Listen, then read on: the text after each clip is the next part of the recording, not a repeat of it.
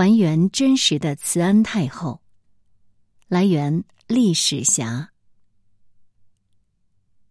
作者：彻东彻。本文来源：头条号渔阳野史。一八四零年，中英第一次鸦片战争爆发，英国的坚船利炮撬开了闭关锁国的满清王朝。也是从这个时候开始，清王朝急转直下。从高高在上的天朝上国，变成了西方列强案板上的鱼肉。历史风云变幻，摇摇欲坠、江河日下的清政府，却在一个最新权力的女人手中沦为布偶。两中华之物力，结与国之欢心，苟延残喘半个世纪。慈禧太后垂帘听政。妇孺皆知，但却极少有人知晓，在那帘帐之后，还有一个与慈禧共同执政的女人，甚至可以说，这个女人才是当时真正的最高统治者。咸丰二年（一八五二年二月），曾在咸丰帝作为皇子时就是文宗前邸的钮祜禄氏，被册封为珍嫔。钮祜禄氏，满洲镶黄旗人，是广西右江道牧羊阿之女。此人在整个满清历史长河中，仅是昙花一现，花在他身上的笔墨寥寥。但他的晋升之路之稳之快，却是任何一个后妃无法比拟的。二月封珍嫔，五月晋贵妃。六月就成为了母仪天下的皇后。她就是孝贞慈安裕庆和教仪天佑圣显皇后，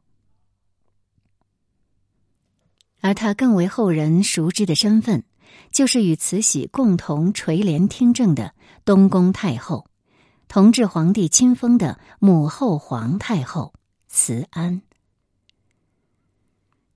可能是由于慈禧太后在晚清政局中太过于突出，她的城府深沉、独断专横，使得后人在提到慈安这位东宫娘娘的时候，往往会认为她是一个懦弱、迂腐的深宫妇人，委曲求全于慈禧之下。实则不然，一个以短短四个月的时间，在没有皇嗣的情况之下就掌管后宫的女子。一定是一个有计谋、有智慧的女子，而她又能在咸丰帝去世后，与慈禧和平共处，平平安安的在深宫里生活，安度余生。除了计谋和智慧，她必定是一个有远见、大智若愚的人。总而言之，慈安太后不是一个平凡甚至平庸的深宫娘娘，她是一个知书达理的大家闺秀。虽然世人对他误解颇深，但他却是晚清格局中不可缺少的一环。史书记载他素性贞贤，这样的性格特点，便充分说明了钮祜禄氏是一位识大体、明是非、恪守本分的女子。这位皇后待人温和。举手投足间都显露出大家闺秀的素养。据记载，在第二次鸦片战争期间，为了躲避英法联军，咸丰帝带着后妃仆从逃到了热河行宫。在热河行宫的这段时间，咸丰帝一想到英法联军已经占领了北京，就气得吃不下饭、睡不着觉，还经常拿身边无辜的宫女太监们撒气。面对国家惨遭外夷折辱，自己却无能为力，咸丰帝干脆一不做二不休，选择自暴自弃，甚至还在寝宫里写下了“且乐道人”的牌匾。大臣后妃看到皇上如此消极，十分着急，却又不敢上前劝谏。只有皇后。在听闻此事后，极力劝谏皇上，还让人把匾摘了下来。后来也是因为皇后的劝谏，咸丰帝躁郁的心情才有所缓解。当然，皇后娘娘也没有忘记那些无缘无故受气的宫女太监们，也是想方设法的进行安慰劝解。妃嫔偶遭谴责。皆以中宫调停，玄蒙恩眷。钮祜禄氏膝下无子，而咸丰帝也只有载淳这么一个皇子。早在热河时，咸丰帝就深知命数将近，载淳却只有六岁，便封端华、景寿、肃顺等八人为赞襄政务王大臣，辅佐太子继位为帝。同时。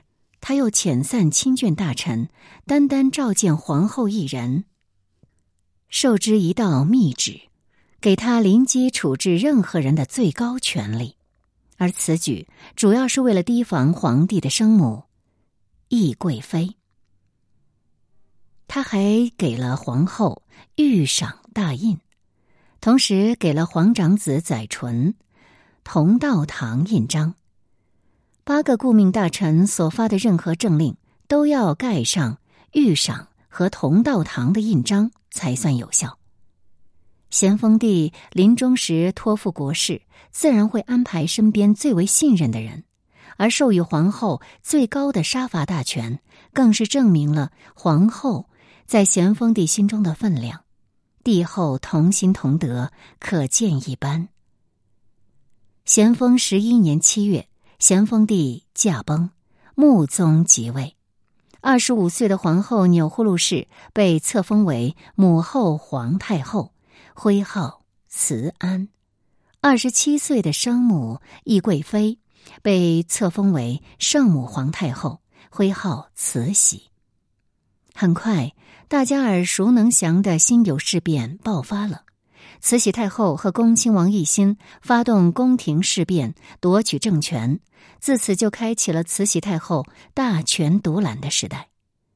这是历史书上告诉我们的。历史将大量的目光聚集在了慈禧这个对权力贪得无厌的女人身上，将她的一切无限放大，从而忽视了慈安的存在。而我们都忽略了一个问题。奕欣当时拿出了赐死、革职、顾命八大臣的诏书，给了他们最后一击。而皇帝的诏书上面必须同时有皇帝的同道堂印章和慈安太后的御赏大印，才能生效。这就说明辛酉政变成功的关键就是慈安。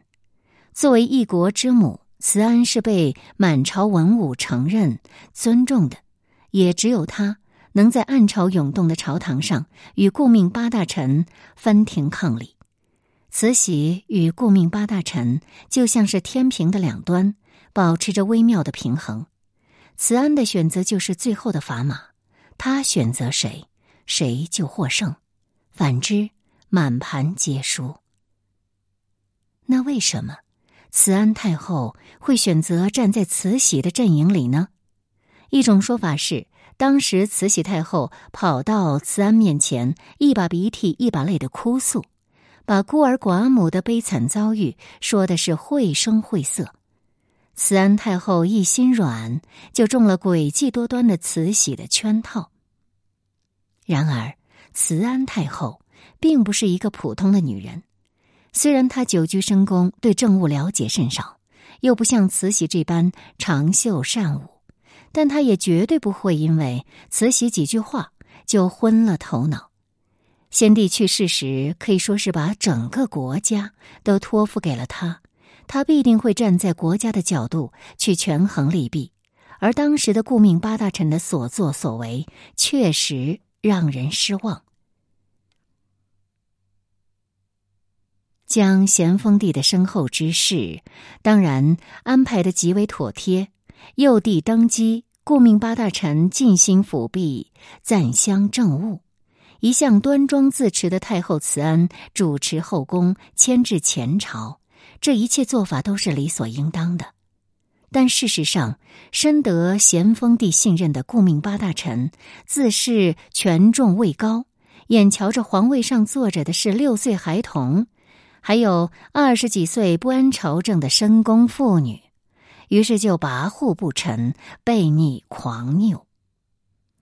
更有甚者，擅作御位来挑战皇家尊严，这是慈安太后不能容忍的。皇帝就算再年幼，也是天子，天子的权威是断断不许被践踏的。慈安垂帘听政的时候不过二十五六，对于政务，他可以说是一窍不通。她只是尽心尽力的去完成丈夫临死前的嘱托，以她的身份、她的权力和顾命八大臣一起来保护不谙世事的小皇帝。但是。顾命八大臣的所作所为，却在一次次的挑战皇帝的权威。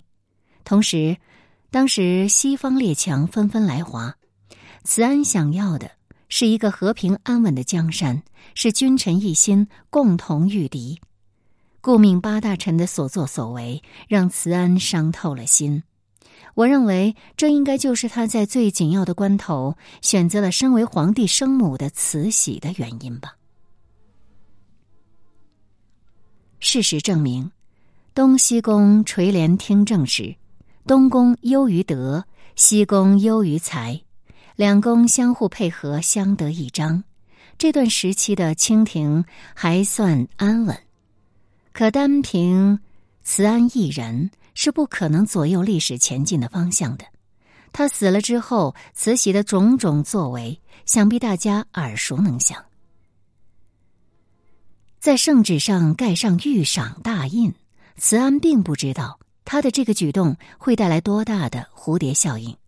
也许他是目光短浅，他看不清、猜不透朝堂的复杂，只是依靠着自己的妇人之见，把大权给了他认为可以托付的人。这个在历史上被慈禧太后将光芒全都掩盖住的慈安太后。只是在用他的方式来守护大清江山，他做的到底对错与否，已经不是那么重要了。在这里，我们需要给大家纠正一个误区：同治帝即位时不过六岁，权力基本上掌握在慈禧太后和恭亲王手中，但这个时候的最高统治权依然是掌握在慈安太后手中的。两宫共设朝政的时候，政治较为开明。慈安不喜政治，也深知自己不具备这方面的才干，于是就全都交给慈禧打理，自己也落得清闲自在。慈安太后用她独有的威慑力和感召力，使得包括慈禧在内的满朝文武不敢越雷池半步，也巧妙的保证了政局的稳定。当然。以德服人的慈安，也在历史上留下过杀伐果敢的记载。他诛杀了一个名叫安德海的太监。慈安诛杀安德海之所以会被录入《清史稿》，成为慈安太后一生中为数不多为人津津乐道的大事之一，原因就在于这安德海是慈禧太后身边的大红人。仗着慈禧的权力，整天作威作福，违反宫规，擅出宫禁，甚至自称有密遣，乘船招摇南下，招纳权贵。时任山东巡抚的丁宝桢将此事上奏给慈安，慈安听后立命诛之。此举一来警告众人要恪守宫规，牢记祖制。另一方面，也是为了防止宦官专权给朝堂造成不良影响。慈安太后在此事上雷厉风行，同时也在一定程度上很好的压制住了慈禧。慈安在同治帝登基之后，做了一件令慈禧又惊又喜的事情，他下令关闭其余的各宫门，请生母慈禧与他这个嫡母同居养心殿。共同抚养六岁的同治皇帝，他对慈禧说：“吾两寡妇人抚一孤子，设不幸奸人乘机造作语言，居间拨弄，则天下大事去矣。今秦处一所，朝夕相见，各袒怀相视，禅何由兴？这一番肺腑之言，卸下了慈禧心中的重担。两个不满三十岁的女子共同抚养一个六岁孩子，在这深宫之中，虽然他们坐在权力金字塔的顶端，但是当时的情势，于外各国列强虎视眈眈，个个司马昭之心。于内，虽然与之作对的顾命八大臣已经被铲除，但是谁也不能保证满朝文武是否忠心，与恭亲王一心的同盟是否牢靠。唯一可以相互依靠的，只有慈禧和慈安两人。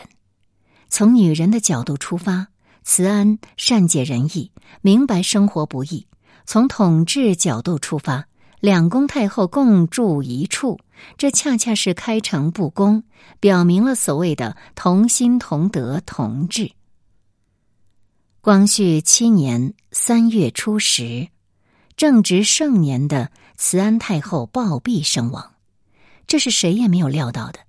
当时流言四起，众说纷纭，以慈禧毒害说最为盛行。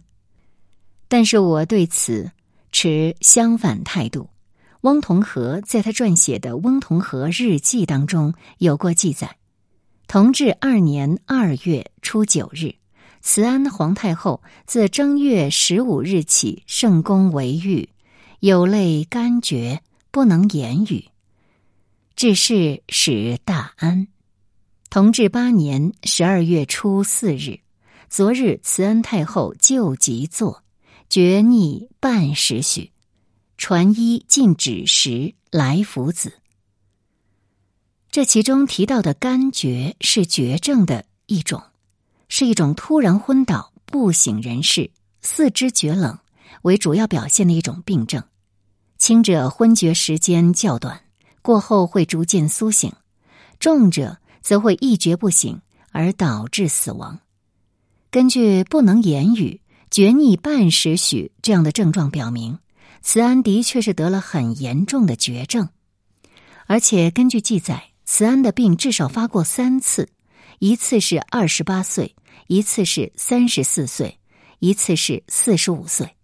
因此，我认为慈安太后虽然早逝，但理应是自然死亡。慈安太后的离世，大大改变了晚清政局，东西宫共治的局面被打破。慈禧太后从此一手遮天，权倾朝野，而他们与恭亲王之间的微妙平衡，也因为慈安的离世而分崩离析。慈安去世后的第三年，一心被慈禧罢免，过了十年才重新被任用。慈安这一生沿着两条道路走得平稳，走得洒脱。在第一条路上，她真淑贤良，深得丈夫的宠爱。与信任，她豁达宽容，赢得百官的尊重和敬意。在第二条路上，他大智若愚，他明白自己的历史定位，将朝政交给更精于此的慈禧。他决断果敢，诛杀安德海，邀西宫同住，努力维护政局的安稳。或许他会被认为是目光短浅，看错了慈禧，是个天真的。深宫妇人，但是在那样的时代浪潮中，真正能看到世界格局、看到大清已经江河日下的，又能有几人呢？从平衡前朝与后宫的举动来看，慈安所做的已经十分成功了。